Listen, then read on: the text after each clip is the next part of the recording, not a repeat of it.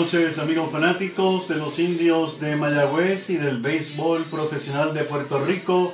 Mi nombre es Héctor Marrero y esto es Indios de Corazón, programa que se transmite todos los lunes a través de esta plataforma digital Facebook, trayendo todas las noticias de la Liga de Béisbol Profesional de Puerto Rico, las ligas del béisbol profesional de la Confraternización del Caribe, momentos en la historia de los indios de Mayagüez y mucho más. Un programa que está activo todo el año trayéndole a ustedes los fanáticos toda la información importante, no solamente del béisbol local, sino también cuando nuestros jugadores están en grandes ligas, la Liga de México, ligas internacionales, fuera de temporada, este programa continúa la trayectoria de nuestros jugadores. ¿Qué tenemos para el programa de esta noche? Pues mire, el programa de esta noche llega a ustedes con el auspicio de Will Plumbing.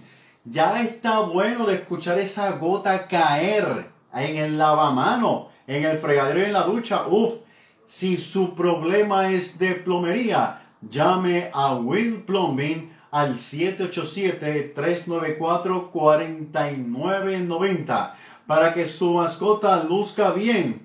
Firulais Hair Salon con el teléfono 317-5536, tratamientos contra garrapatas, corte de pelo, tratamiento contra pulgas, en fin, el cariño que su perrito necesita, que su mascota necesita. Firulais Hair Salon 317-5536.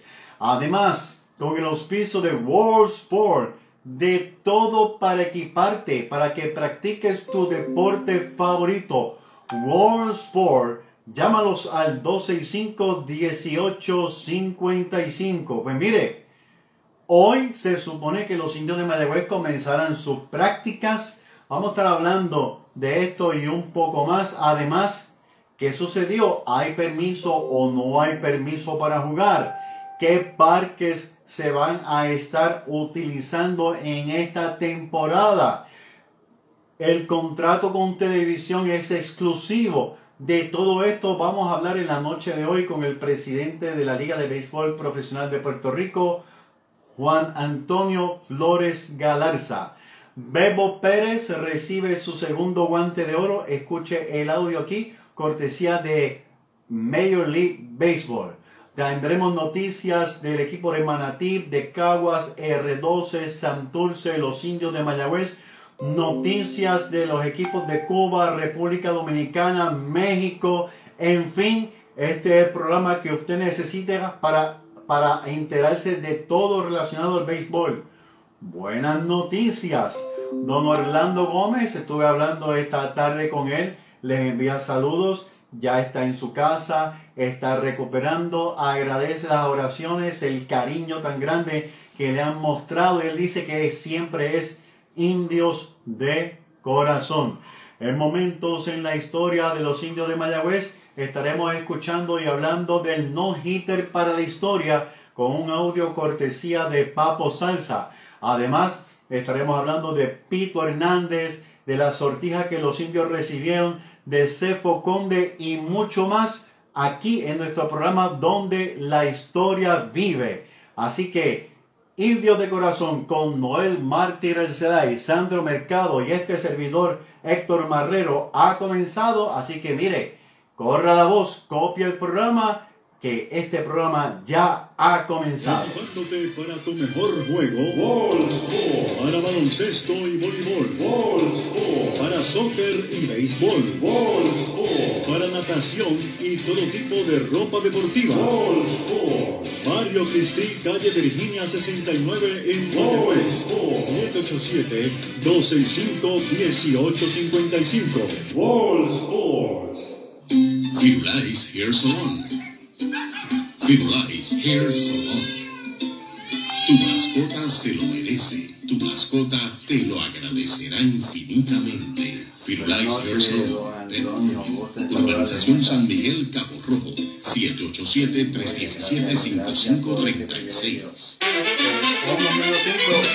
Muchacho, necesito un plomero. Llama a Will Plumbing 787-394-4990. Hay que buscar ese liqueo. Llama a Will Plumbing 787-394-4990. Instalación de cisternas, calentadores, equipos sanitarios, destape. Si su problema es de plomería, llama a Will Plumbing 787-394-4990.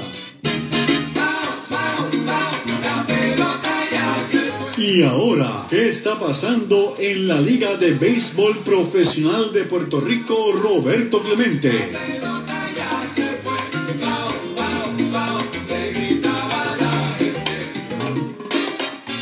Mi nombre es Héctor Marrero y esto es Indios de Corazón con la última información sobre la Liga de Béisbol Profesional Roberto Clemente y para ellos nos honra a través de la línea telefónica el presidente de nuestra liga, Antonio Flores Galarza. Buenas noches, don Antonio.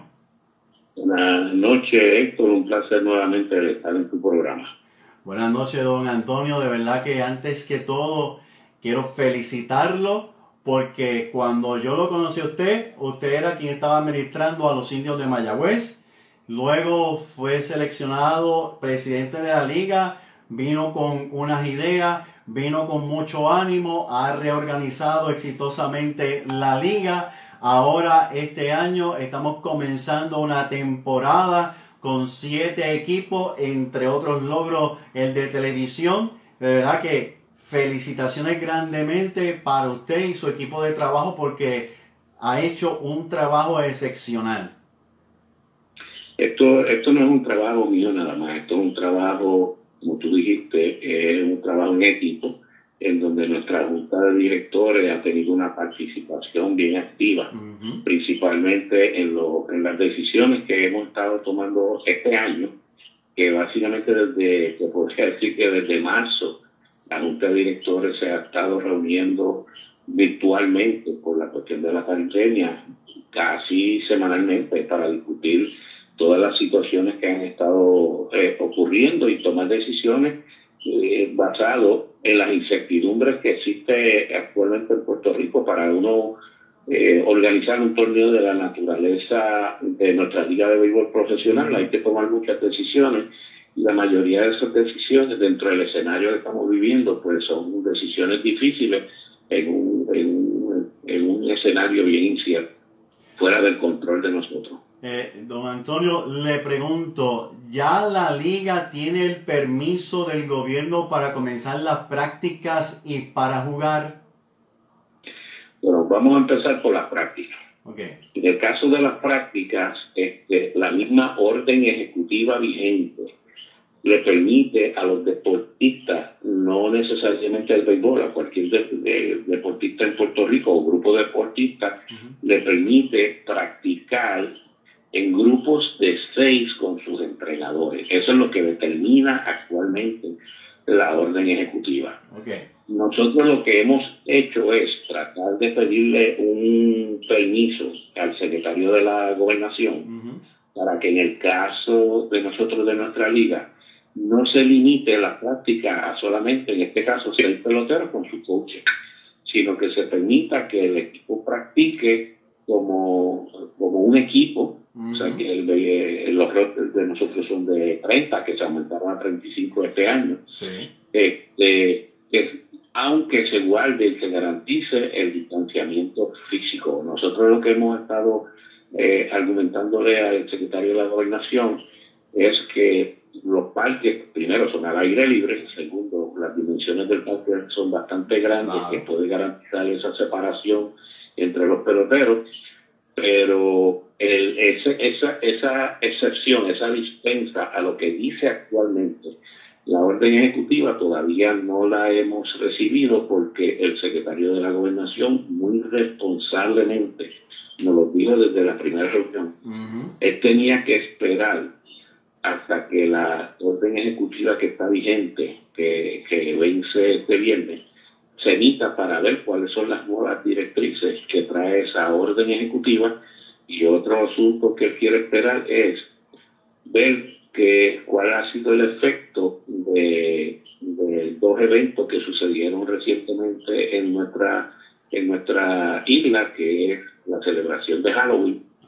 Y, y, el evento eleccionario, que, como tú sabes, hubo caravana, hubo cierre de campaña, hubo celebración, entonces pues más o menos para mediados de noviembre ellos, el, Departamento de Salud va a saber cómo esa, esa, esa, esas actividades impactaron en, en, en las estadísticas que se llevan del contagio del COVID.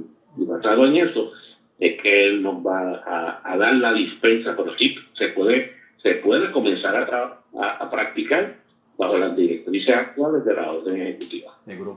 Eso es en cuanto a eso es en cuanto a la práctica. En cuanto al torneo, entonces, él, tanto él como la secretaria de Recreación y Deporte manifestaron desde que yo me reuní con ellos el interés de ellos de que el béisbol profesional de Puerto Rico se lleve a cabo.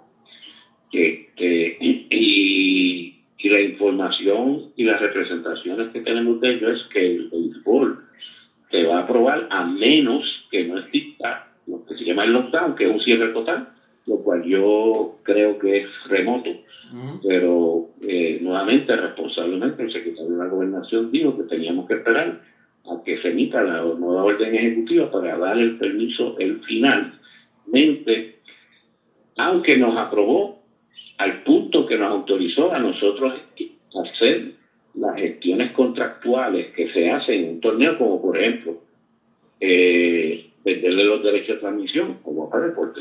Eh, cuando, nosotros hicimos esa transacción, había la incertidumbre si había torneo o no, y el mismo secretario de la gobernación nos dijo, mira, hagan, hagan las transacciones, este, eh, el torneo va.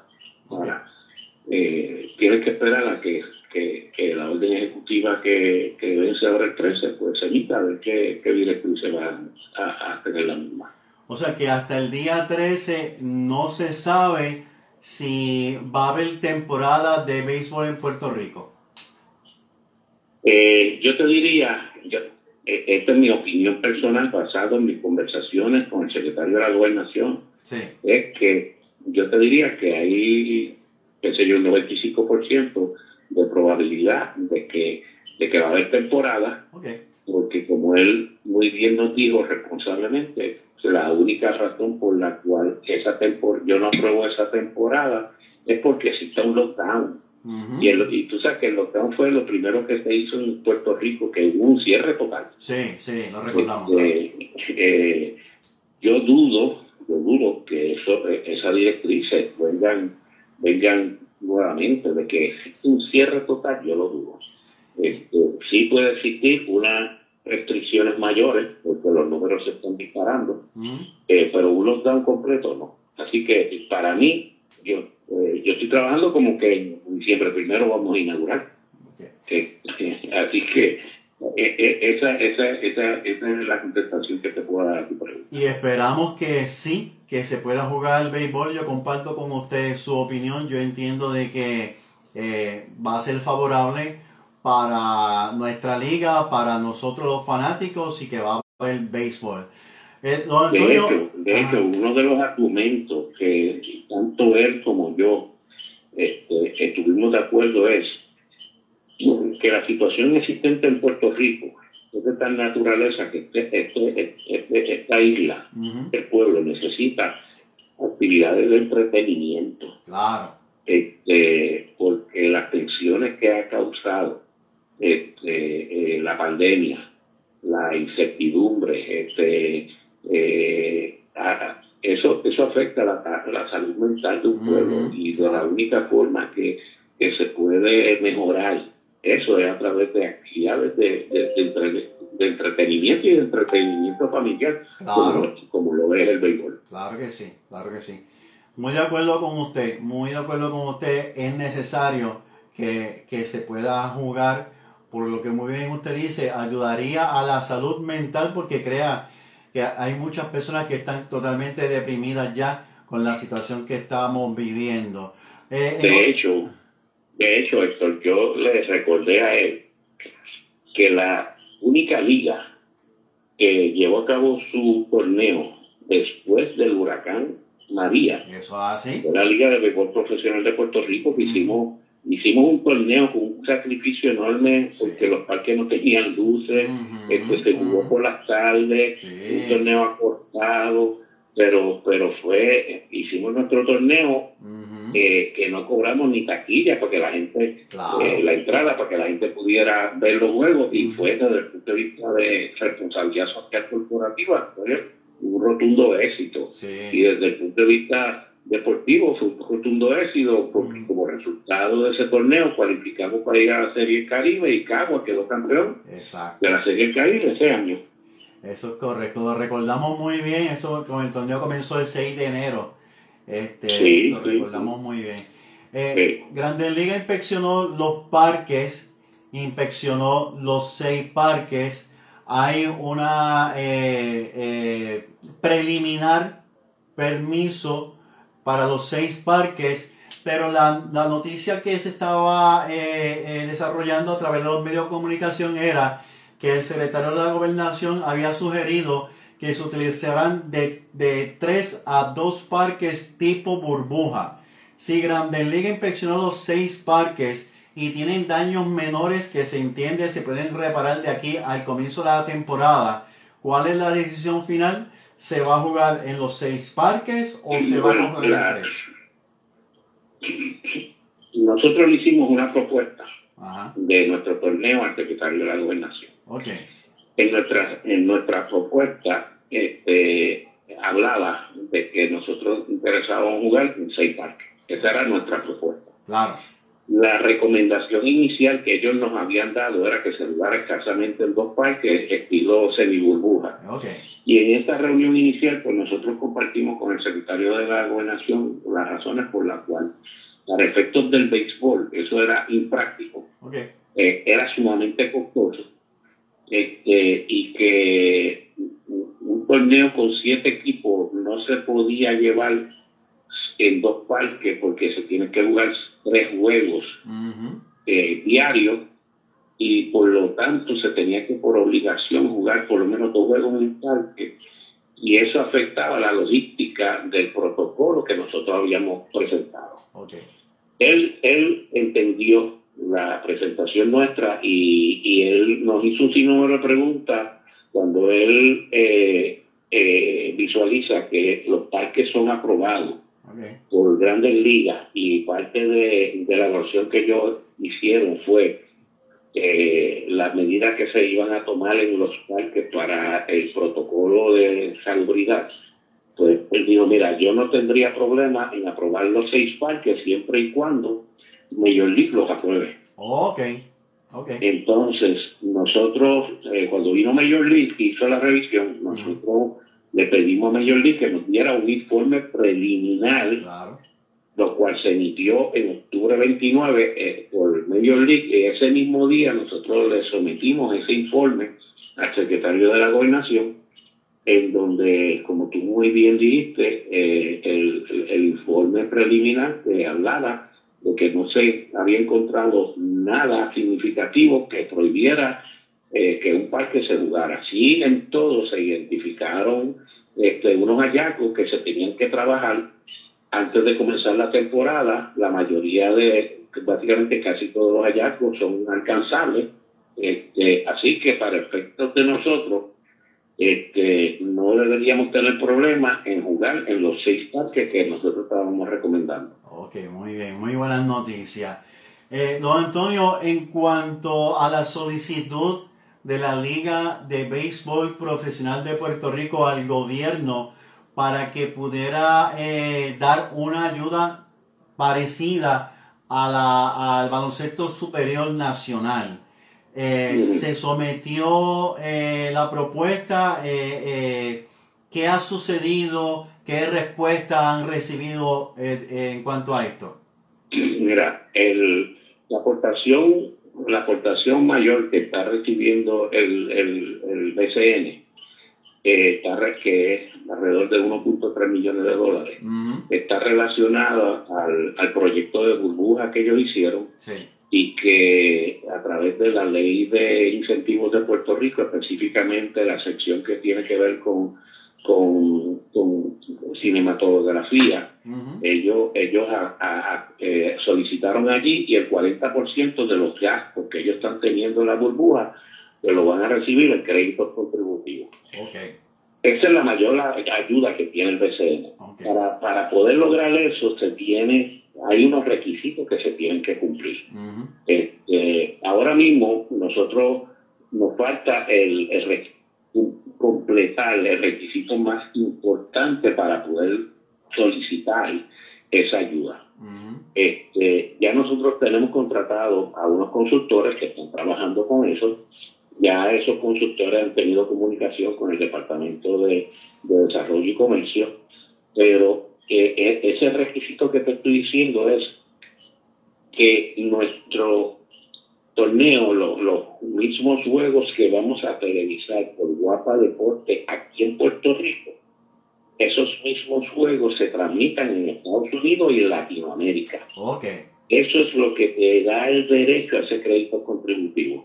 Y actualmente nosotros estamos evaluando unas propuestas que hemos recibido a esos efectos que todavía no, no hemos llegado a ningún acuerdo y si y si hasta que no hagamos un contrato para transmitir nuestro juego fuera de Puerto Rico, no seríamos elegibles para esos créditos contributivos. Así que lo que te puedo decir es que la solicitud no se ha hecho, que está trabajando con ella y estamos negociando la transmisión de nuestro juego para Estados Unidos y Latinoamérica, que es lo que nos hace merecedores de esos créditos contributivos. Hablando ya de Guapa Deportes, el contrato que se hizo con Guapa es exclusivo para el canal de televisión o los equipos podrán transmitir sus juegos locales como en el pasado a través de las diferentes plataformas digitales? Contrato de Guapa Deporte le da una exclusividad a Guapa Deporte. Ok. Eh, y, te voy a explicar esa exclusividad. Si algún equipo quiere televisar por televisión abierta eh, sus juegos, tiene que ser a través de Guapa Deporte, en adición a los juegos que la liga institucionalmente va a televisar. Así que ahí hay una exclusividad, por eso es que los anuncios que ellos hacen dicen canal exclusivo de la Liga de Béisbol Profesional de Puerto Rico. No obstante, no obstante, el mismo contrato eh, provee para que los equipos los días donde Guapa Deporte no transmita juegos por televisión, eh, los equipos puedan transmitir esos juegos a través de Facebook Live o por, algún tipo de cadena este, digital este, para ellos poder sacar algún tipo de ingreso. Pero eso tiene que ser en, las fechas en donde no se está transmitiendo un juego en Guapa de Puerta. Hablando del itinerario, me imagino yo que todavía no se ha no se ha publicado porque están esperando por la decisión final. ¿E-, ¿Es así o ya se planificó eh, publicar el itinerario? El itinerario se aprobó eh, por la Junta de Directores hace el, el, el, viernes pasado. Ok, ok. Eh, lo que pasa es que ese itinerario tuvo siete siete borradores de itinerario. El séptimo fue el que finalmente se aprobó. Eh, una vez lo aprueba la Junta de Directores, tiene que ir a una evaluación de la Asociación de Peloteros. Por convenio colectivo. Ahora mismo estamos en ese proceso en que la Asociación de Peloteros está evaluando el itinerario para darle su visto bueno. Posteriormente a eso, tenemos que, que, informárselo a la Confederación del Béisbol del Caribe y a Grandes Ligas. Y, una, y una vez se tenga ese proceso, pues entonces podemos publicarlo. ¿La Liga de Puerto Rico se lo va a informar a Grandes Ligas y la Confederación del Caribe o ellos tienen que aprobar algo? No, eh, se lo tenemos que informar. Solamente informárselo. Okay. Es informarlo. En el caso de la Asociación de Peloteros, no es tampoco que ellos lo tienen que aprobar. Ellos le dan un visto bueno y ellos pueden hacer algún tipo de observaciones es que en años anteriores han hecho unas observaciones muy útiles y nosotros las hemos eh, eh, eh, adoptado. Pero el que aprueba finalmente el itinerario es nuestra Junta de Directores y ya ese itinerario fue aprobado. Pero desde el punto de vista protocolar, hay que hacer unos pasos antes de publicarse. Entonces estamos esperando que la Asociación de Peloteros termine su revisión, que, que, la fecha límite para eso, para eso era el día de hoy.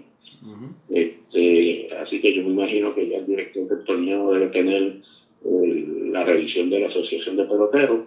Entonces, una vez tengamos eso, nosotros eh, tenemos que informarle tanto a Grandes Ligas como a la Confederación del Caribe, pero ya, ya estaría aprobado. Hablando en cuanto a los peloteros, ¿ellos estarán aislados de los fanáticos y sus familiares o el pelotero va a viajar al parque desde, desde su hogar? ¿Cómo, cómo, es la dinámica? Sí, los peloteros, los peloteros van viajando desde su hogar. Este, eh, eh, excepto los que son peloteros que son de afuera, que pueden ser los refuerzos, que pueden ser peloteros nativos, pero que su residencia en Estados Unidos no tienen en donde quedarse aquí, porque no tienen familiares aquí, este, cerca del parque, pues esos peloteros se, estarían hospedando como en años anteriores en hoteles o en casas alquiladas o apartamentos alquilados, y ellos estarían viajando desde, desde sus casas hasta el parque. Pero no van a tener ningún tipo de contacto con los fanáticos. Eh, eh, durante el, el mismo protocolo, prácticamente está diciendo que eso se tiene que limitar. Este, ellos se supone que van a entrar por un área en donde no tengan contacto con los fanáticos. El camerino, contrario a años anteriores, va a, ser exclusivamente utilizado por los miembros del equipo, no pueden haber familiares, no puede haber prensa, no puede haber solamente los miembros del equipo, además ni, ni el personal administrativo de los equipos ni de la liga pueden entrar a los camerinos. Eh, y eso, eso es un requisito puesto este, no tan solo en el protocolo de nosotros, ese protocolo también eh, eh, fue impuesto por a todo, a todas las ligas de, de, la confederación a través del, del Winter League Agreement. Okay. Eh, en los peloteros, contrario, por ejemplo, contrario a años anteriores, que, que un pelotero cuando se daba el, tercer out, el pelotero cuando iba para el dogado, cogía la bola y la tiraba así para, para, el público, pues eso está prohibido este año. Este, por el protocolo, es para estar evitando el, el, el, el, contagio, el posible contagio entre, entre, entre los peloteros y, sus y los fanáticos. Se le está prohibiendo en el protocolo que ellos firmen este, autógrafos, que firmen bolas. Muchas de las cosas que por uso y costumbre se hacen en años anteriores, este año el protocolo las restringe por para tratar de proteger a todo el mundo. la, salud es lo primero. Entendemos o sabemos que los lunes no se va a jugar y se va a tomar pruebas eh, de sangre, o sea, pruebas del, del COVID-19 los peloteros. ¿Qué medidas va a tomar el equipo o la liga si algún pelotero eh, llega a dar, Dios no lo quiera, positivo al COVID-19? Bueno, lo, primero que yo quiero decir, y, y, hay que ser realista, pensar de que ningún pelotero va a dar positivo es algo este, eh, utópico. No es real. Este, la realidad es que alguien tarde o temprano va a dar positivo, por más que se cuide, por más que se cuide.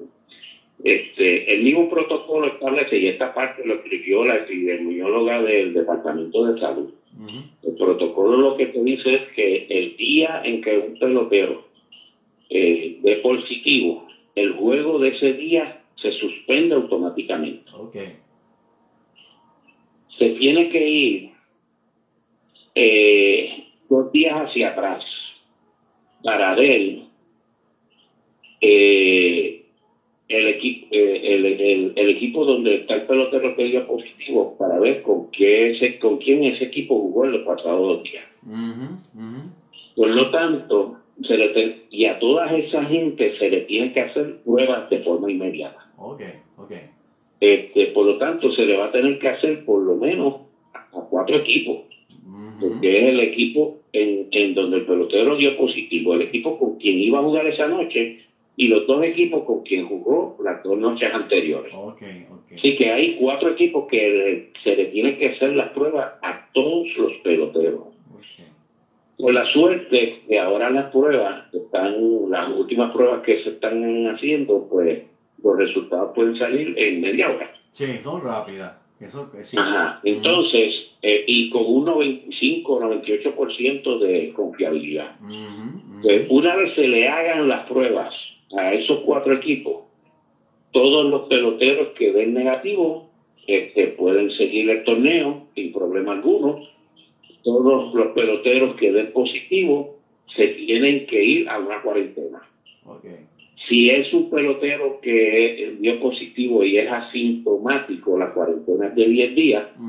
Si es un pelotero que tiene este, síntomas de fiebre, dolores, pues, eh, este, problemas de respiración, este, todo, todos los síntomas que le dan a las personas que tienen el COVID, pues, eh, la cuarentena de ese, de ese pelotero es, 20 días. Ninguno de esos peloteros puede regresar al equipo hasta que no tenga dos pruebas negativas consecutivamente y tenga una certificación del doctor del equipo diciendo que puede regresar. Okay. Y ese pelotero va a ser sustituido del mismo roster del equipo de los muchachos del banco y después pueden eh, quizás eh, eh, subir a otro pelotero o, simplemente se van a utilizar los jugadores del banco. No, mira, usual, usualmente los rosters de los equipos eran de 30 y en algunos años fue de 28. Sí, sí. Pero en los últimos tres años el roster era de 30. Este año el roster se aumentó de 30 a 35 para proveer para esto, para tener más peloteros disponibles. Pero en adición a eso, eh, está el concepto que se está implantado en nuestra liga, que es el concepto del poder. Y me explico cuál es el concepto del poder. Todos aquellos peloteros que no estén en el roster activo de un equipo, el equipo tiene la opción de enviarlo a un pote.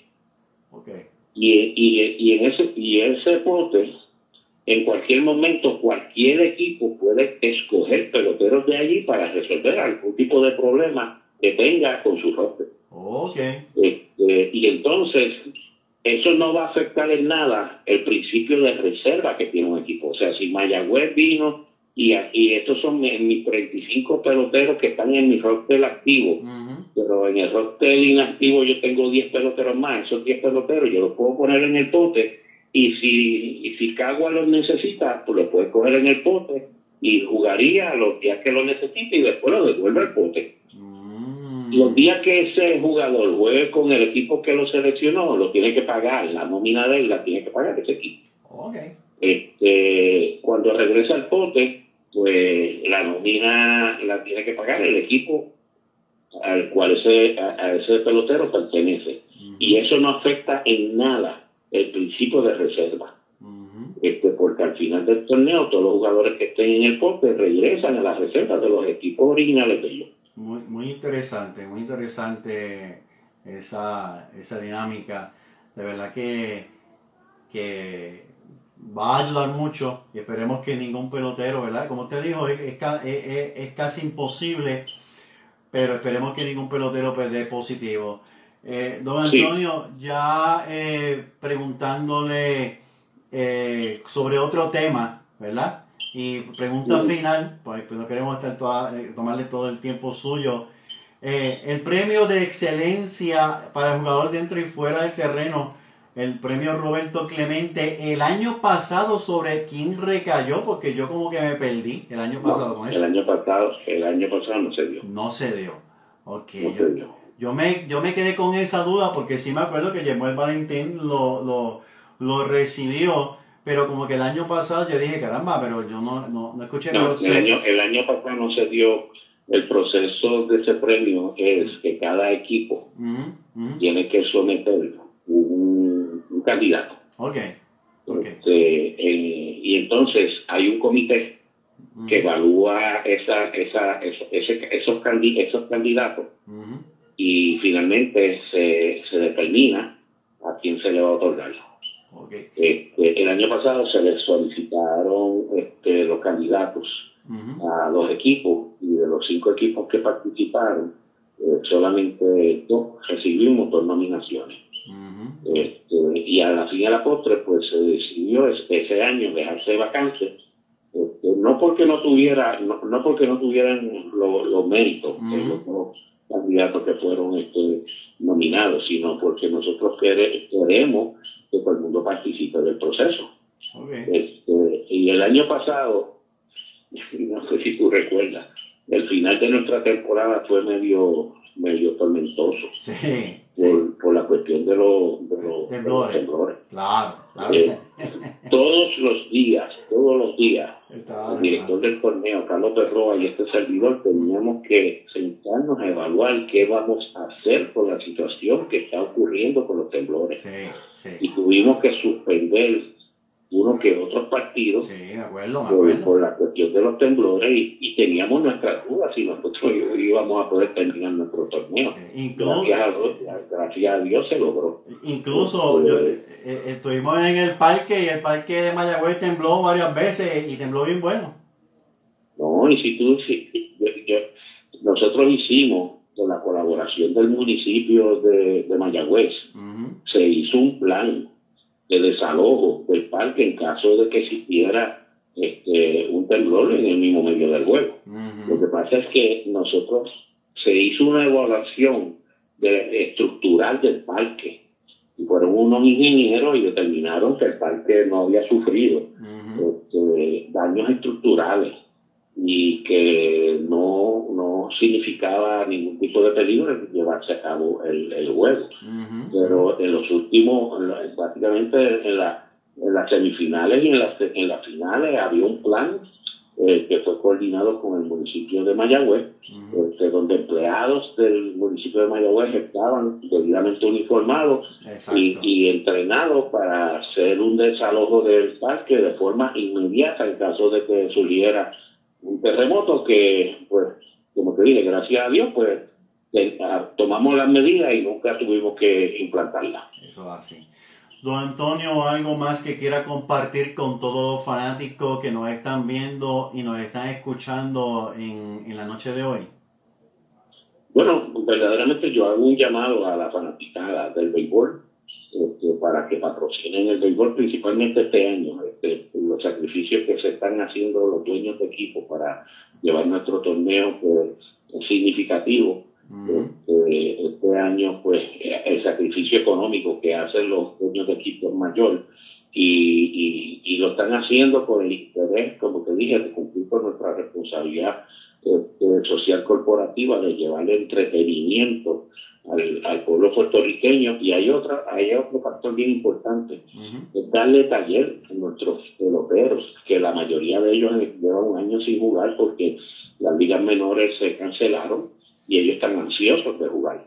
Y yo te diría que este, este torneo aparte de que va a tener siete franquicias por primera vez en la historia va a ser un torneo bien competitivo por, por los mismos contratos que estoy viendo que están sometiendo los equipos. Este, el, el, los peloteros que, que han dicho presente para jugar en Puerto Rico son de alto calibre, de alto, son peloteros élitos. este, y va a ser verdaderamente un espectáculo y yo suelto a la fanaticada que apoyemos a nuestro eh, deporte del mundo. Don Antonio, un placer y un honor poder conversar con usted eh, sabe que le, respetamos mucho, le apreciamos mucho y nuevamente que el Señor le siga abriendo caminos y siga eh, cosechando éxito con todo ese equipo que hay en, la Liga de Béisbol Profesional de Puerto Rico. Así que no me resta más que desearle buenas noches y agradecerle profundamente por esta oportunidad de conversar con usted. Gracias a ustedes y nuevamente estoy siempre a la disposición para compartir con ustedes las noticias relacionadas a nuestra vida. Muchas gracias.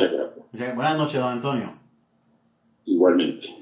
Bien, amigos fanáticos de los indios de Mayagüez y del béisbol profesional de Puerto Rico, acaban de escuchar al presidente de la Liga de Béisbol Antonio Flores Galarza, contestándonos muchas interrogantes que gracias a ustedes, porque muchos de ustedes me escribieron, varias de estas preguntas pues que formulamos tienen que ver con las que ustedes nos enviaron, ya lo escucharon, hasta que no se dé el anuncio oficial por el gobierno el día 13, todavía el torneo está en hold, pero se entiende de que sí, el torneo se va a dar, la temporada se va a dar, porque el secretario de la gobernación había dicho que sigan los pasos activos y eso es lo que ha hecho tanto la presidencia de los diferentes equipos como la liga. Todo está listo, falta simplemente el anuncio para entonces el día 13 gritar oficialmente play ball. Los equipos pues están eh, eh, varios de ellos practicando en grupos de seis, que es lo que la ordenanza eh, así permite, permite hasta el momento el itinerario. También escucharon el nuevo itinerario, pues ya se creó, próximamente se estará dando a conocer para todos ustedes y ha tenido muchas modificaciones. Se esperaba, obviamente, por la situación que hay actualmente de esa incertidumbre del comienzo de la temporada. Vamos a continuar hablando de la Liga de Puerto Rico, los atenienses de Manatí, ¿verdad? Eh, Pedro Hernández, gerente general de los atenienses, anunció a varios lanzadores que van a ser parte de la plantilla de los atenienses de Manatí y eh, dieron a conocer que Darien Núñez, lanzador zurdo, regresa al bullpen de Manatí. Pedro García, lanzador derecho, también va a estar con el equipo como relevista. Avery Wins, lanzador abridor, este, estará también con ellos. Eh, este es con el equipo de Santurce. Y Tyler Heron. Tyler Heron, muy conocido en Mayagüez muy respetado en Mayagüez, muy admirado en Mayagüez.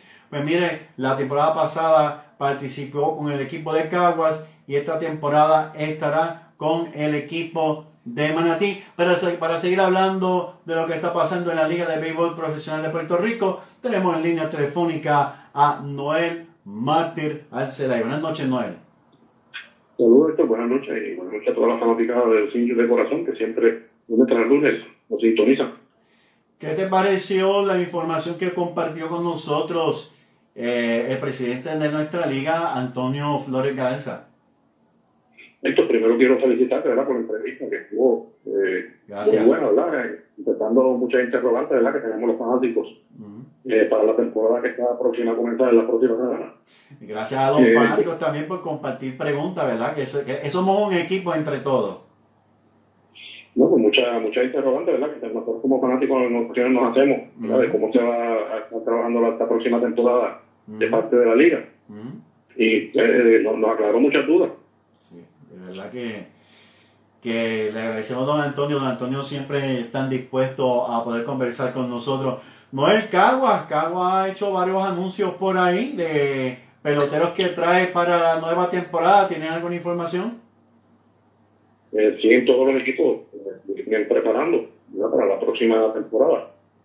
El equipo de los criollos en una conservación de, no, de, ¿eh?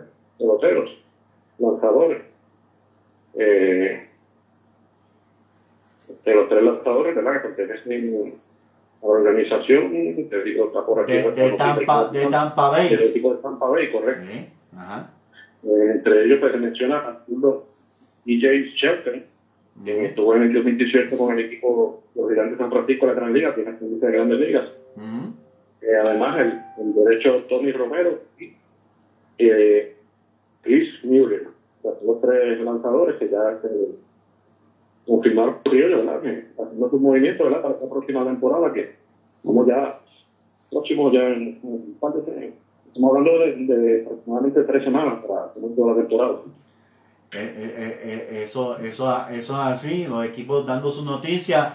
Y R12, el equipo de Santos Alomar, oficialmente, como se esperaba, ya anunció que Andy González será el dirigente de la nueva campaña. Recordamos muy, muy bien a Andy González con el equipo de Cagua que bastante dolores de cabeza nos dio a nosotros los síndromes de Mayagüez. Un hombre bien conocedor y, ama, y, de corazón ama este deporte de béisbol. Así que felicitamos a Andy González que va a ser el nuevo dirigente de R12. Sí, este, vemos este roster, ¿verdad? Están presentando un roster preliminar, el equipo de Roberto Lomar. eh, varios nombres, ¿verdad?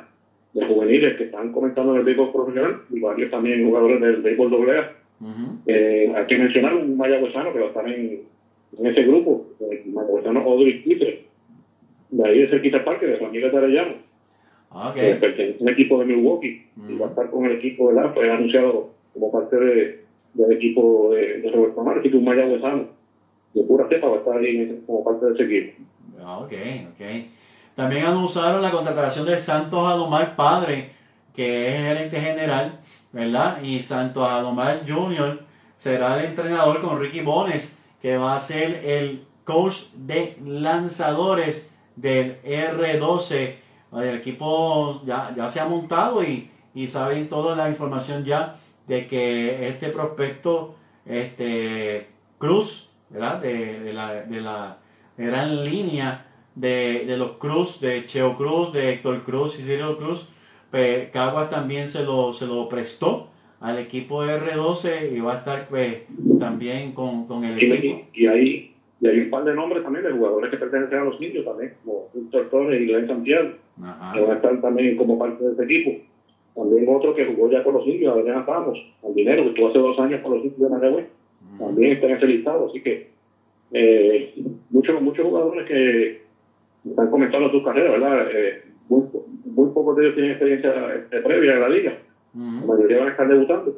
Pero veremos muchos muchos jugadores juveniles de que esta va a ser su oportunidad, ¿verdad? De demostrar que, que puedan jugar en esta liga que, el equipo de Roberto Lomar le va a dar esa oportunidad y que hay que irlos a ver al parque. Eso hace. Santurce anunció que el, el cubano Yasmeni Thomas es la nueva adquisición de ellos. ¿Y qué te parece? Bebo Pérez se ganó el guante de oro. Sí, como estábamos, ¿verdad? Este, esperando, ¿verdad? De, eh, ganar y ganando su segundo, por segundo año consecutivo el guante de oro. Y, para el día de mañana estamos esperando también la decisión. Esperamos que sea también eh, favorable para el dirigente del año. Para Charlie. Y, nuestro Charlie Montoyo, ¿verdad? todos son de los finalistas. Y que esperamos mañana esta decisión. A ver, esperamos poder celebrar también que, que Charlie gane este premio de dirigente del año. ¿Qué tal si escuchamos el audio?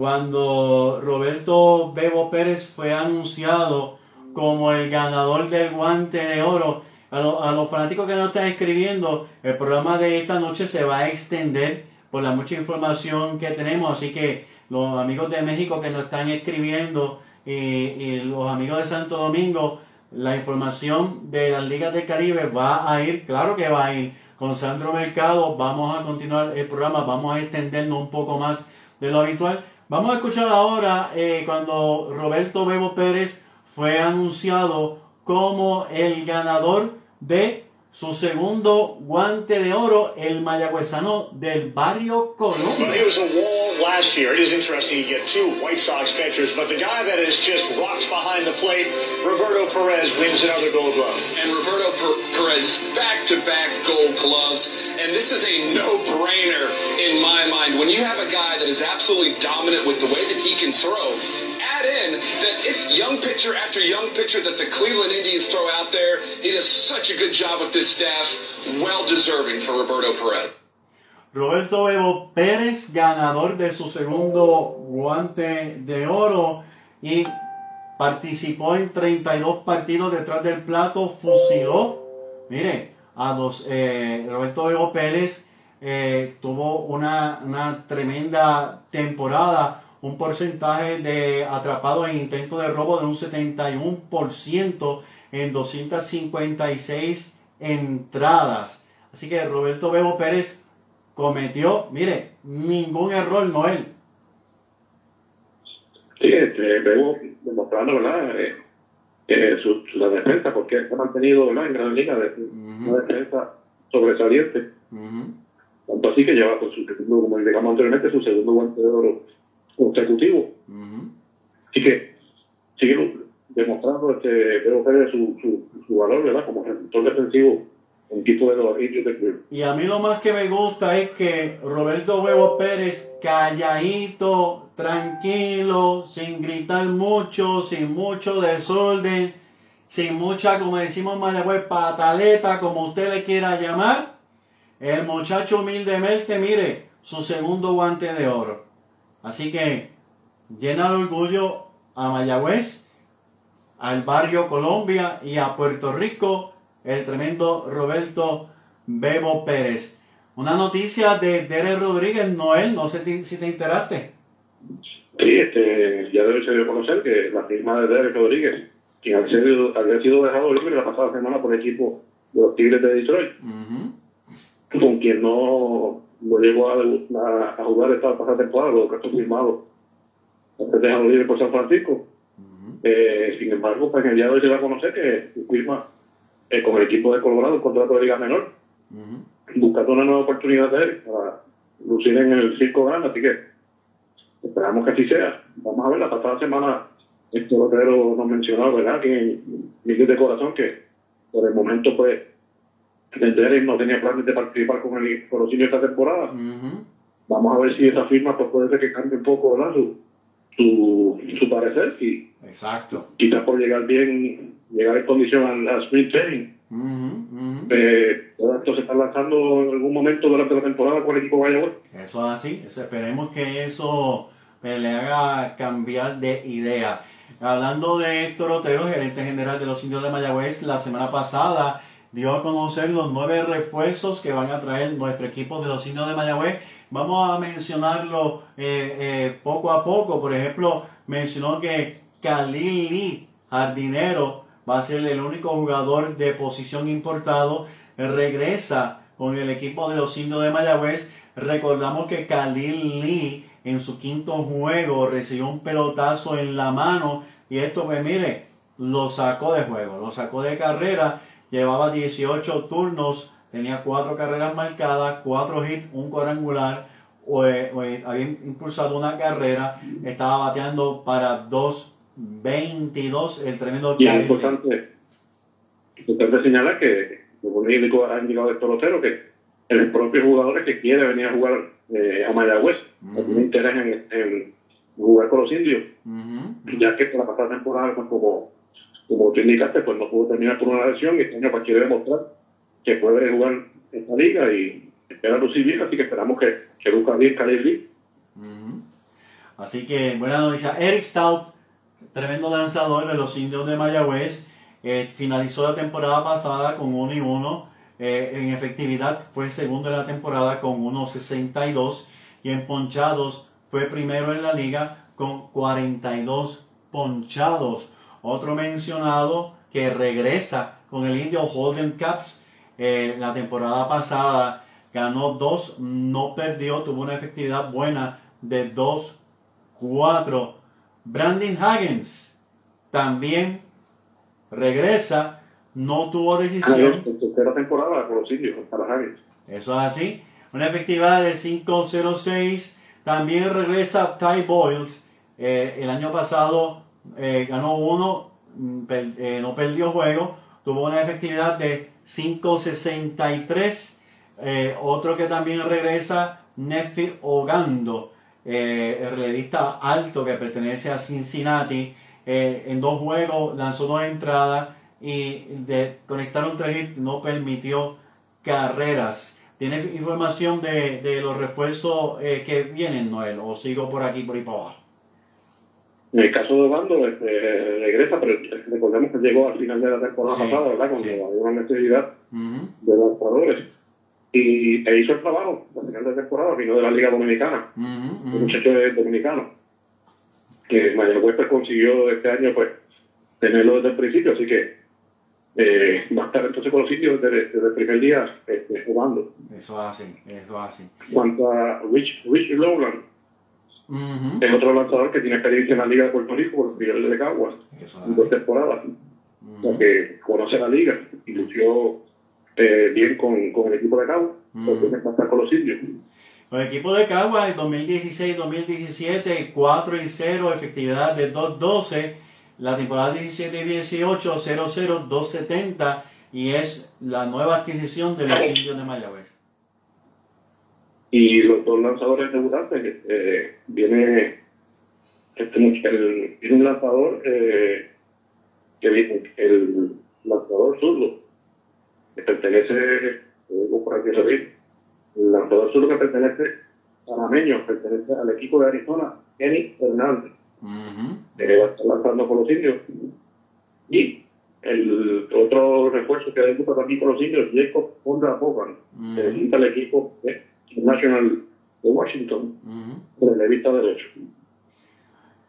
Y yo, yo según veo, eh, y obviamente Noel Martínez Arcelay y este servidor buscamos información de estos peloteros, y según vemos, pues mire, el cuerpo monticular de Mayagüez, ahí se ve bien. Se ve bien, se ve un cuerpo monticular bastante sólido, ¿verdad? Este, por lo menos eso es lo que va a presentar el equipo, su primera plantilla Sabemos que siempre ocurren situaciones, unos vienen, otros van, pero por lo menos el equipo de Mayagüez viene a presentar su, su, su mismo equipo. O sea, Kenny Valga, Jemuel Valentín, eh, Jeremy Rivera, Manuel Rivera, Daniel Ortiz, Henry Ramos. Entendemos que Jonathan Sánchez también, porque por lo menos el no, eh, habló de que venía prácticamente el, el mismo equipo reforzado. ¿Qué, ¿Qué, te parece este equipo, Noel? Sí, y, lo más importante es que este grupo de todos locos por jugar, ya que como este año no hubo béisbol de las ligas menores, con todos los importados como los nativos, pues están este, quieren ponerse su uniforme, quieren lucir. Eh, este año no, no hay la excusa de que jugaron mucho en los Estados Unidos, eh, ya que no estuvieron jugando, porque la mayoría, el, el, el, el 90% del roster, pues estuvieron eh, fuera de, de, de acción en los Estados Unidos. eh, así que hay, hay mucho interés, hay mucha, y, y quieren lucir bien, ¿verdad? Muchos que son este, agentes libres, porque han quedado recientemente agentes libres, como Cristian Colón, uh eh, Guillermo Valentín, y Jeremy Rivera, o sea que eh, quieren lucir y necesitan lucir bien para buscar una nueva oportunidad en los Estados Unidos, ya que con la disminución de los equipos de ligas menores, lamentablemente muchos peloteros se van a quedar sin trabajo. Sí. Así que pues tienen que lucir bien para que lo vean y demostrar que pueden estar en, en, las ligas menores el próximo año. Eso así. Pues Noel, te agradecemos grandemente eh, tu participación siempre en este programa eh, Indios de Corazón. Eh, ¿Alguna información que tengas por ahí adicional? No, pues las prácticas, pues como indicado, eh, había indicado el, señor notario, van a comenzar hoy, pero sin embargo, por la situación pues, todavía del país, pues están aguantadas, como indicó el presidente de la liga pues en el día de, de hoy, pues estamos pendientes de ver cuando, esperamos que para la próxima semana ya estén practicando, pero ya, la información que tengo es que ya los peloteros de Mayagüez, especialmente y los importados, ya algunos de ellos ya están en Puerto Rico. Okay. Y inclusive el, Chico, Bill y varios de los lanzadores, o sea que ya los indios que ya están, están armando ya su yucayeque. Ajá, ajá. Eso es así. Pues Noel, muchas gracias por colaborar con nosotros y estar siempre aquí para los fanáticos. Eh, gracias a ti, Héctor, por la oportunidad y buenas noches para todos. Buenas noches, Noel. Bien, amigos fanáticos de los indios de Mayagüez, ese era Noel Martí Arcelay compartiendo con nosotros las noticias de la Liga de Béisbol Profesional de Puerto Rico. Regresamos ya mismo equipándote para tu mejor juego. Para baloncesto y voleibol. Para soccer y béisbol. Para natación y todo tipo de ropa deportiva. Mario Cristi, calle Virginia 69 en Mayagüez.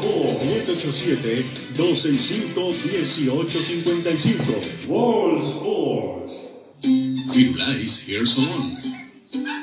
Firulais Hair Salon tu mascota se lo merece. Tu mascota te lo agradecerá infinitamente. Firulais Hair Salon, Pet Grooming, Urbanización San Miguel, Cabo Rojo, 787-317-5536. Muchacho, necesito un plomero. Llama a Will Plumbing. 787-394-4990. Hay que buscar ese liqueo. Llama a Will Plumbing. 787-394-4990. Instalación de cisternas, calentadores, equipos sanitarios, destape. Si su problema es de plomería, llama a Will Plumbing. 787-394-4990. La presente sección de Momentos en la Historia de los Indios de Mayagüez llega a ustedes como cortesía de World Sport, equipándote para tu mejor juego. Equipándote para tu mejor juego. Sport. Para baloncesto y voleibol. Para soccer y béisbol. Para natación y todo tipo de ropa deportiva. Mario Cristi, calle Virginia 69 en Mayagüez. 787-265-1855. Wall Sports.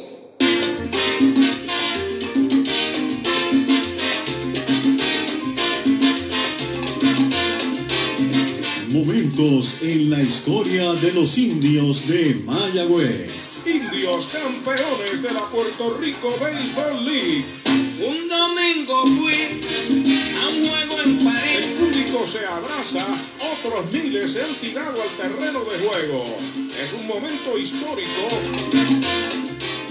Mi nombre es Héctor Marrero y esto es Indios de Corazón. Estamos en Momentos en la Historia de los indios de Mayagüez, mucha información histórica. Mire, un día como el primero de noviembre de 1997, José Pito Hernández conecta su primer cuadrangular de 20 que conectó en esa temporada, marca para un nativo no solamente de los indios, sino en toda la liga de Puerto Rico.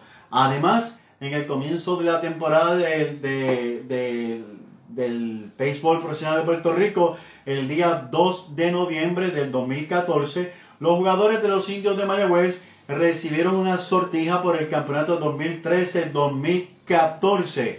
Esto eh, de manos del presidente y vicepresidente de Indios Baseball Club, los señores Raúl y Javier Villalobos y el gerente general del equipo Frankie Ton. Sin embargo, no fue el primer equipo en Puerto Rico en dar sortijas a un equipo campeón. No, no fue así. El primer equipo que dio sortija en Puerto Rico lo fueron los Vaqueros de Bayamón en la temporada de 74-75. Según describió, ¿verdad? Este, Luis Papo Rosado, Sergio Cuchito Ferrer y el mismo Raúl Borghi Colón en conversación con este servidor. En la temporada del 2019-2020, el equipo de los cangrejeros de Santurce también entregó sortija al equipo campeón 18-19. Además, mire, seguimos en momentos en la historia de los indios de Mayagüez. Un día como el 4 de noviembre, pero del 2016, seis lanzadores de los indios de Mayagüez llegaron a la historia y de qué manera, propinando un no-hitter. Pero, ¿qué tiene de especial esto? Pues mire, lo que tiene de especial es que fue la primera vez que se combinan seis lanzadores para propinarlo y esto fue en el Irán Bison al equipo de los cangrejeros de Santurce. Los lanzadores fueron Jorge López, Paul Free, Kevin Hagen, Derek Rodríguez, Michael Johnson y Félix Baez.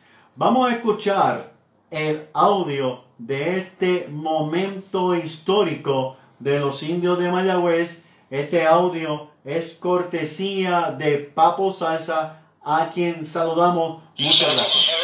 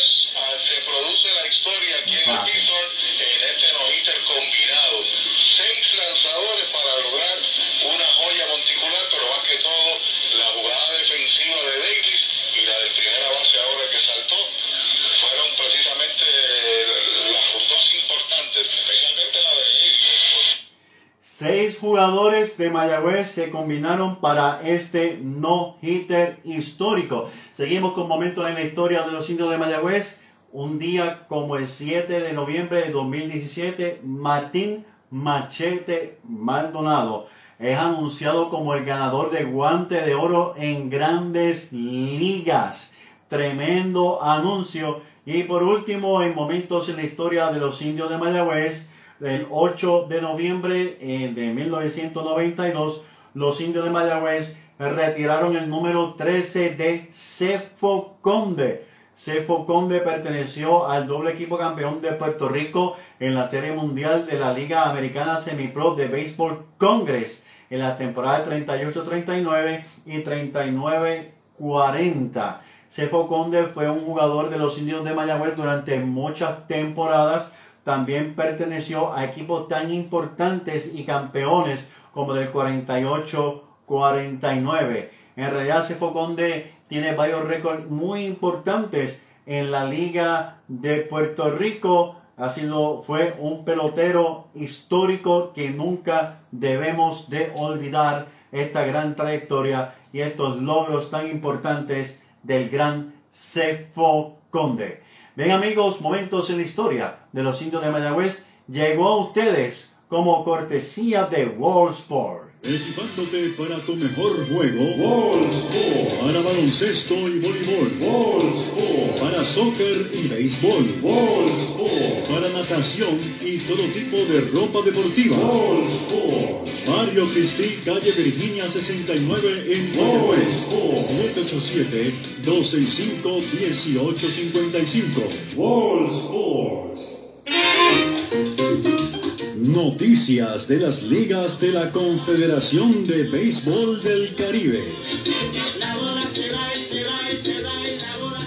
Mi nombre es Héctor Marrero y esto es Indios de Corazón. Mire, vamos a hablar de los equipos que componen la Liga Profesional de Béisbol de la Confederación de El Caribe. Para ello tenemos en nuestra línea telefónica a Sandro Mercado. Buenas noches, Sandro. Buenas noches, Héctor, y buenas noches a todos los fanáticos de Indios de Corazón e Indios de Mayagüez. No te, no te me duermas, que estamos fuera de horario, no te vayas a dormir. De verdad que, eh, me, emocionó porque a través del inbox me escribieron unos fanáticos de México y me escribieron unos fanáticos de, República Dominicana preguntando que si vamos a dar la sección. Mire, sí, vamos a dar la sección, ¿por qué no? Y esto, mira, Sandro, esto significa que estás haciendo un tremendo trabajo y que ya están pendientes a nuestro programa por estas tremendas informaciones de los equipos que componen la Liga Profesional de la Confederación de el Caribe. ¿Qué tienes por ahí para compartir con nosotros, Sandro? Pues, este, primeramente, una noticia, una mala noticia referente a la Liga Mexicana del Pacífico. Ajá. Ellos decidieron pausar la temporada por lo menos por 11 días, ya que hubo un brote de varios miembros de los equipos que componen la liga.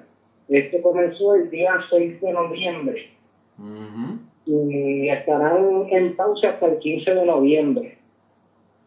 Arrancaron y se detuvieron rapidito porque, como tú bien dices, un brote. O sea que hay muchos jugadores que han sido afectados. Eso es así, y ellos pues tienen intención de continuarla el 16 de noviembre.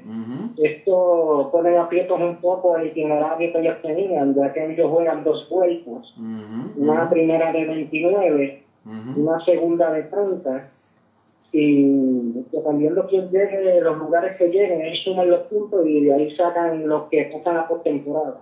Sí, sí, wow. lamentable, lamentable por demás eso que ha ocurrido allá en México y de verdad que le deseamos una pronta recuperación a, a todos estos peloteros y al personal de, de los equipos eh, que ha sido sorpresivo de verdad este, este brote para, para todos. Eso es así, en cuanto al standing se ha quedado más o menos igual, no ha habido muchos cambios debido, debido a esta pausa en la temporada. Eh, los Yaquis de Ciudad Obregón continúan con récord de 17 y 3 en el primer lugar, seguidos por los Naranjeros de Morcillos con 12 y 5. El equipo que pertenece a Daniel Pi, los Sultanes de Monterrey con 11 y 6. ¿Y cómo, le va, y, cómo, le va Dani? Dani eh, tiene básicamente los mismos números, ya que desde que la última vez que hablado, hablamos no ha jugado más nada. Ah, ok. Que continúa con un promedio de 2.98, tres cuadrangulares, 12 remolcadas, que está en tercer lugar en carreras anotadas con 16. Oye, qué bien, qué bien, gran Dani. Y, pues, y tenemos en el cuarto lugar a los tomateros de Culiacán con un 9 también, a pesar de esta pausa, eh, los equipos se han mantenido también este, contratando jugadores y los sultanes de Monterrey precisamente contrataron a Pablo Urlando, que es un jugador brasileño que tiene experiencia de grandes ligas, estuvo con eh, los Reales de Kansas City cuando ganaron la Serie Mundial en el 2015 y también él fue parte del, del Clásico Mundial 2013 con Brasil. Lo recordamos, lo recordamos. Um, ahora pasamos a la liga, a la Serie Nacional Cubana, eh, ya que pasó algo histórico. Oh. Noel, Expulsa eh, lanzó el hit, el no el número 58 en la historia de la liga. Esto fue un juego como se está haciendo costumbre en todas las ligas y las grandes ligas lo adoptaron esta temporada por la pandemia, que mm. los dobles juegos se juegan a siete entradas. Ah, y, fue en el doble juego. Ajá. Eso es así, en el doble juego, en el segundo juego, eh, pues lanzó un no-hitter. Mm. Eh, siete entradas, solamente se le envasaron cinco jugadores, tres mm. bates por bola, uno por pelotazo y uno por error. Ok, ok. Este jugador pertenece a los cocodrilos de Matanza y es el no número 58 en la historia de la liga. Bastante, bastante no gires han dado ahí en, la liga de Cuba. Y eso es así, también recuerden que la liga, la Serie Nacional Cubana no lleva tantos años como la Liga Profesional de Puerto Rico de Dominicana. Son bastante no para el tiempo de existencia que ellos llevan. Sí, sí. En cuanto a los standings, eh, ellos tuvieron, ellos ahora mismo están en una pausa de, un fin de semana de, juego de estrellas, ya que ellos estaban tratando de implementar, como se hace en la NBA, un fin de semana de pausa de estrellas. Ellos tenían una actividad de un skill challenge entre los peloteros y el home run derby más el juego de estrellas y no lo han podido celebrar debido a las lluvias que también en Puerto Rico han afectado mucho este fin de semana, no han podido jugarlo todavía. Ok, sí, sí. Se tiene como fecha momentánea jugarlo mañana, se supone que lo jugarán hoy, pero con las lluvias lo suspendieron y quizás mañana, dependiendo de lo que hace, lo jugarán o lo suspenderán completamente. Sigue lloviendo copiosamente para allá. Wow. Eso es así. En cuanto a los estándares de los primeros lugares, eh, los cocodrilos de Matanza siguen en el primer lugar con récord de 26 y 14. Buen récord. seguido por los elefantes de Cienfuegos con 24 y 15 en ese segundo lugar. En el tercer lugar se encuentra Camagüey, los toros de Camagüey con 23 y 15. Y en ese cuarto lugar, los alazares de Granma con 24 y 16. Ya ellos están cerca de culminar su primera etapa. Eh, en la segunda etapa eh, se eliminan ocho equipos y solamente clasifican ocho para la segunda etapa de, la temporada. Ok, ok. Y en cuanto, a, Ajá. Esa es, la, esa es la que está esperando todo el mundo, Lindón.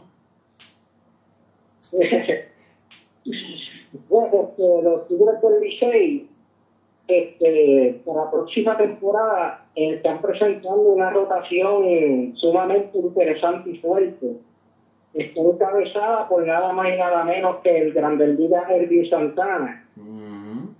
El cual tiene 37 años, actualmente es agente libre de Grandes Ligas. Ajá. Y lo compone también César Valdés, que César Valdés fue el lanzador del año la temporada pasada. Eh, fue el lanzador del año la temporada pasada en República Dominicana, eh, Dominicana y también fue el lanzador del año en la Liga eh, Mexicana. ¡Wow! ¡Wow! que es un tremendo lanzador y también se incorporará el novato que estuvo esta temporada recién acabada de Grandes Ligas, Luis García, que lanzó por los Yankees de Nueva York y en su temporada lanzó muy bien. Así que las Tigres del Licey tienen un picheo sumamente interesante para esta temporada. Sí, sí. No, no va a ser muy fácil para los toros que están defendiendo que van a estar defendiendo este año ese título eh, eh, y que tuvieron, que, los toros fueron un equipo sumamente sólido la temporada pasada desde el principio hasta el fin, eh, el gran Lino, el Lino Rivera. Eso, eso es así, y hablando precisamente de los toros de Lino Rivera. Ellos también se han reforzado muy bien para esta temporada. Ya se reincorporó al equipo Peter O'Brien, que fue el MVP de la temporada pasada en la Lindón y también fue el MVP de la Serie del Caribe. Que ese equipo también luce bien sólido en el bateo, porque con el equipo de O'Brien, un Gary Sánchez que se espera que se incorpore en esta temporada con los toros, y Miguel Andújar, que ya se incorporó también al equipo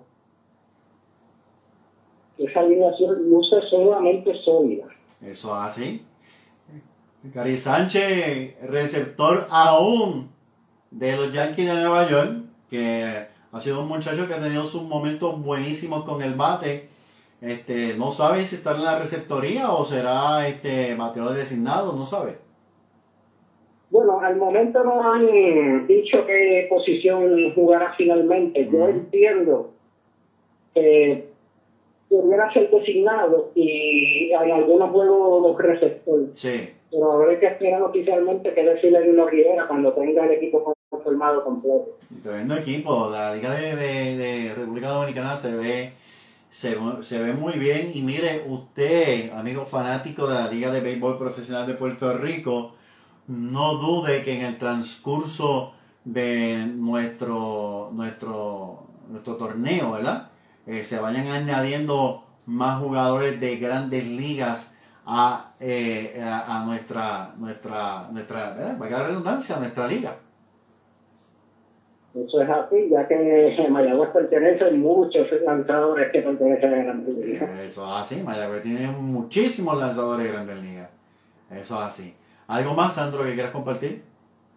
Sí, en cuanto estaba tratando de buscar información de la Liga Venezolana, eh, en cuanto a los oficiales de la Liga Venezolana de han mantenido silencio sepulcral y no han dicho nada de si van a comenzar la temporada, luego, van a comenzar las prácticas, no han dicho nada al momento. Luego del anuncio del presidente, no han dicho nada más.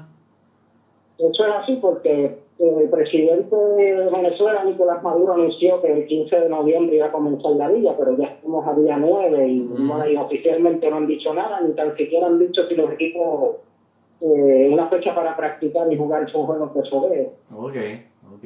Lo único que se han mantenido activos han sido los equipos, que los equipos están haciendo transacciones. Ok, están en negociaciones. Eso, eh, eso es así. Eh, la más que hizo ruido fue que Rafael Marchán jugará en la Liga Venezolana los Leones del Caracas. Este muchacho es un prospecto de Venezuela que pertenece a los Phillies de Filadelfia y debutó este año en Grandes Ligas.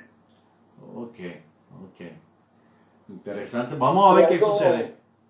Vamos a ver. Lo muy interesante de este muchacho es, yo no sé si tú me corriges, pero ha jugado cuatro temporadas en ligas menores y no había dado el cuadrangular. Este año debuta en Grandes Ligas y dio el primer cuadrangular como profesional.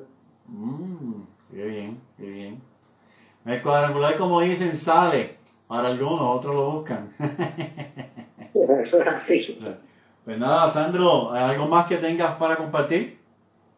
No, eso sería todo. En cuanto a las demás ligas, no han comenzado aún. Estamos esperando que las demás ligas comiencen para traer la información de las otras ligas. Te agradecemos grandemente a ti y a Noel porque eh, aman el béisbol, se preparan muy bien, son bien responsables para que nuestros fanáticos tengan la información correcta y a tiempo. Así que, eh, Sandro, buenas noches y muchas gracias. Buenas noches, muchas gracias y siempre manténganse en, sintonía de Indios de Corazón y sigan la página del grupo de Indios de Corazón para que se mantengan al tanto de todas las noticias referentes a ti. Gracias, Sandro. Buenas noches, Sandro. buenas noches. Bien, amigos fanáticos de los indios de Mayagüez y de béisbol de El Caribe. Ese era Sandro Mercado hablándonos sobre la última información de lo que está pasando en la Liga de El Caribe. No se vaya que regresamos con la parte final de nuestro programa Indios de Corazón.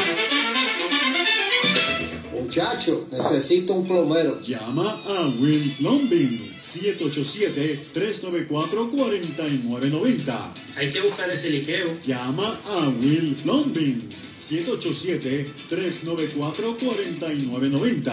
Instalación de cisternas, calentadores, equipos sanitarios, destape. Si su problema es de plomería, llama a Will Plumbing 787-394-4990.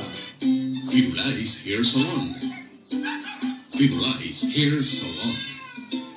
Tu mascota se lo merece tu mascota te lo agradecerá infinitamente. Firulais Hair Salon, Pet Grooming, Urbanización San Miguel, Cabo Rojo, 787-317-5536.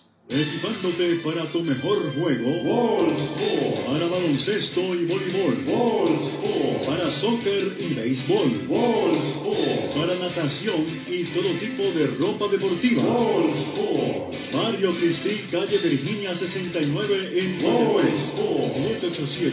787-265-1855. Bien amigos fanáticos de los indios de Mayagüez, agradecemos mucho su sintonía, su colaboración, sus comentarios. Agradecemos cuando comparten este programa para que nuestras noticias de la liga lleguen a mucho más allá Saludos para todos ustedes. Agradecemos al presidente de la Liga de Béisbol Profesional de Puerto Rico, Juan Antonio Flores Cadalza, por haber conversado con nosotros. Ya escucharon el día 13 de este mes, el gobierno de Puerto Rico va a hacer su anuncio referente a eh, lo que está ocurriendo con esta pandemia, ¿verdad? Así que entienden que ya el día 13 oficialmente se va a saber si se va a jugar esta temporada, que todo parece indicar que va a ser así, ya que el, secretario de la gobernación estaba bien positivo referente a esto. Por tanto, el nuevo itinerario que sufrió varios cambios próximamente será presentado para nosotros los fanáticos de los indios de Mayagüez.